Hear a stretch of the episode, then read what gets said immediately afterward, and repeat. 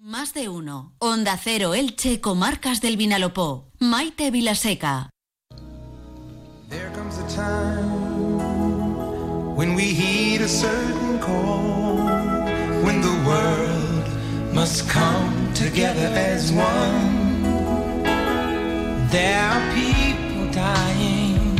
Oh, when it's time to lend a hand.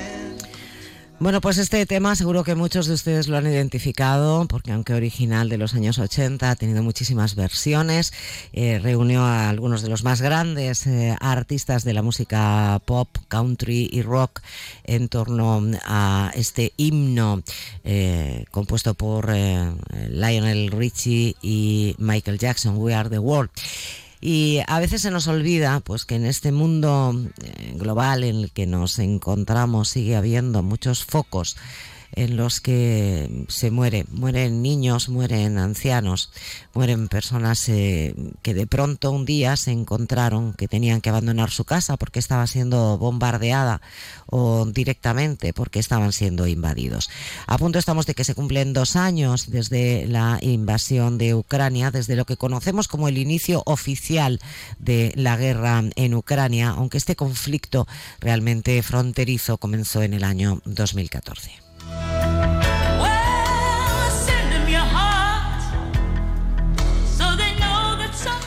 Y desde la Asociación Somos de Ucrania Elche, que reúne a la comunidad de ciudadanos ucranianos que viven con nosotros, han organizado una concentración este sábado a las seis y media de la tarde en la Plaza de Baix. ¿Con qué objetivo? Pues nos lo va a contar Olga Petak. Eh, que es la eh, presidenta de esta asociación y a la que tenemos aquí en los estudios de Onda Cero. Es un placer conocerte en persona. Olga, bienvenida y buenas tardes. Eh, hola, muchas gracias por invitarme. Olga, ¿tú cuántos años llevas viviendo en Elche? Yo llevo aquí viviendo en España 21 años, exactamente. 21 años. 21 años, sí.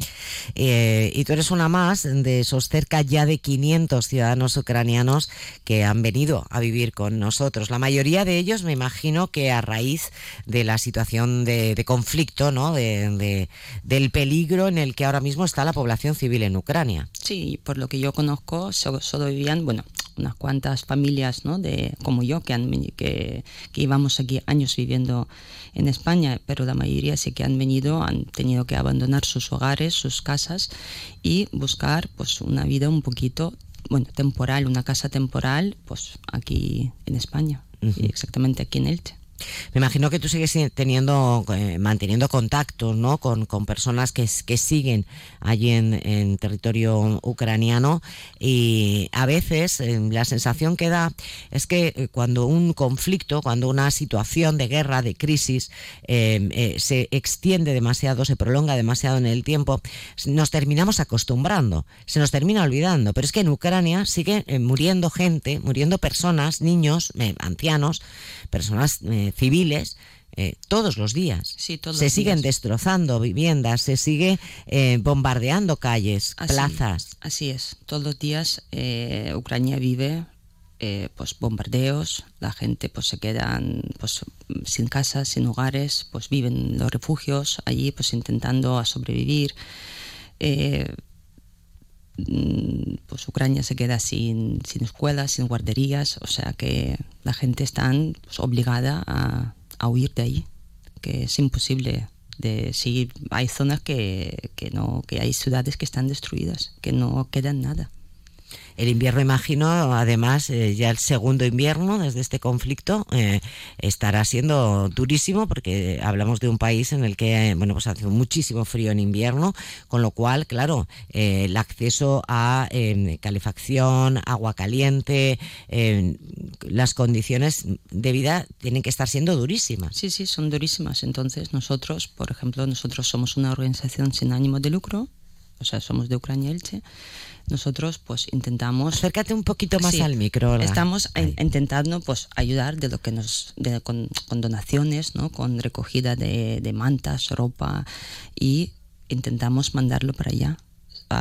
Pues ayudamos a las familias a los orfanatos porque entendemos que la situación está allí siendo muy muy difícil El niño de, el número de, menores, de niños que han quedado huérfanos, que han perdido a sus padres, eh, sus madres, incalculable ahora mismo. ¿Tenéis algún dato? ¿Podéis acceder a este tipo de información? Sí, sí podemos. Creo que eran unos más de 500 niños muertos y unos cerca de, de más de mil niños que se han quedado huérfanos.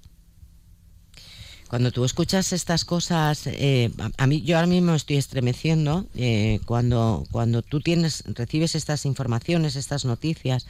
Eh, bueno, pues imagino que se te tiene que encoger el corazón porque siempre quedará la duda de conoceré a alguno de estos niños, cómo estarán estas familias.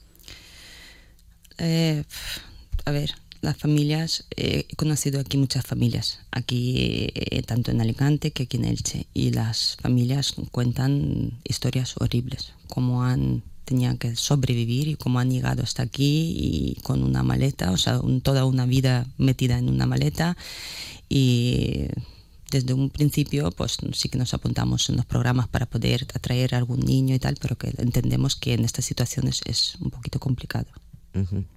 Bueno, lo que eh, pretendéis con esta concentración del sábado, ¿qué es?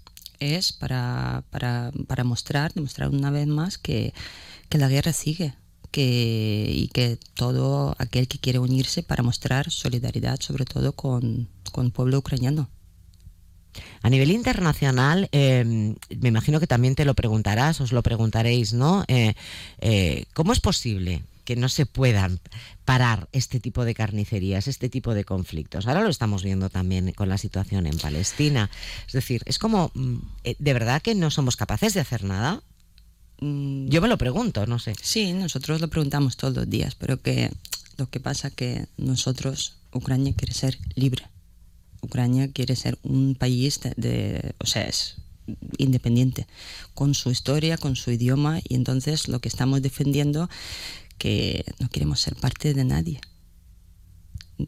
Pues queremos ser, pues luchamos por nuestra libertad. Y no sé, yo creo que sí, que podría de alguna forma terminar ese conflicto, pero ahora mismo entiendo que todos aquellos que están allí defienden a sus casas y futuro de sus hijos.